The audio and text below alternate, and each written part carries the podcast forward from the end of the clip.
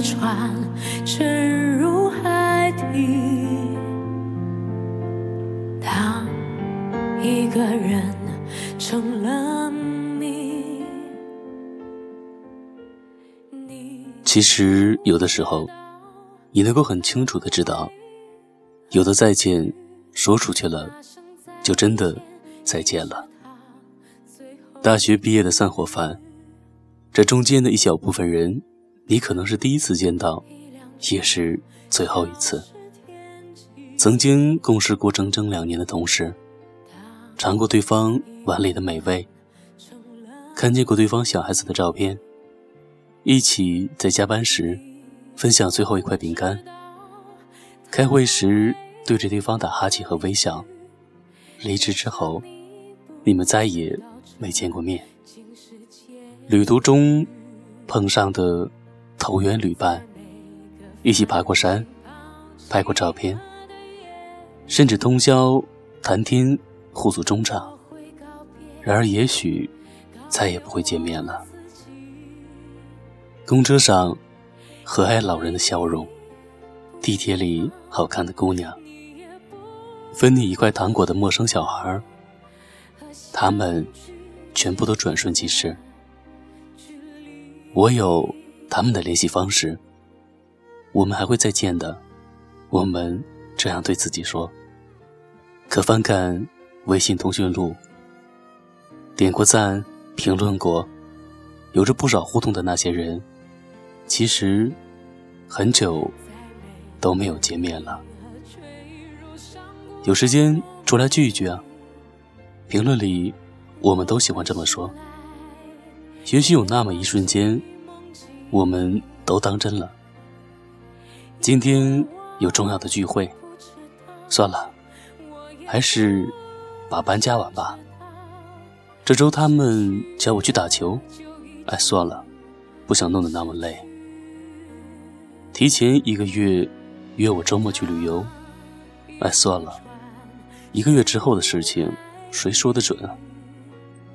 原以为全世界都是周一到周五上班上学，周六周日休息，我们应该有很大段重叠的休息时间，这样才对啊。然而不是这样的。读书的时候，世界很简单。我和同学，我和父母，不外乎这两种关系。毕业之后的感觉是，还能留在你身边的人。能够时常见面的人，已属不易。因为这时候的相处，没有了必须见面的契机，剩下的只是两个人之间的共同维系。我愿意约你，你愿意出来，我有时间，你也刚好有时间。缺失了其中的任何一环，都进行不下去。其实我们心里都明白。每一次的拒绝里，有真忙，也有不愿意为你空闲罢了。都说机器人解放人类，实际上我们不知道为什么越来越忙碌了。最可怕的是，回想起来做了些什么吗？仔细想一想，我们好像也没有什么重要的事情，但是却莫名的在好多最后。看起来不那么重要的事情里，我们失去了好多美好的关系，认识的人越来越多了，朋友却少了几个。你呀，请不要做一头扎进事情里的猛兽，在我们低头间错过的美好事物里，大概已经存满了能够用足一生的勇气。世界很忙。谢谢你，刚好愿意为我有空。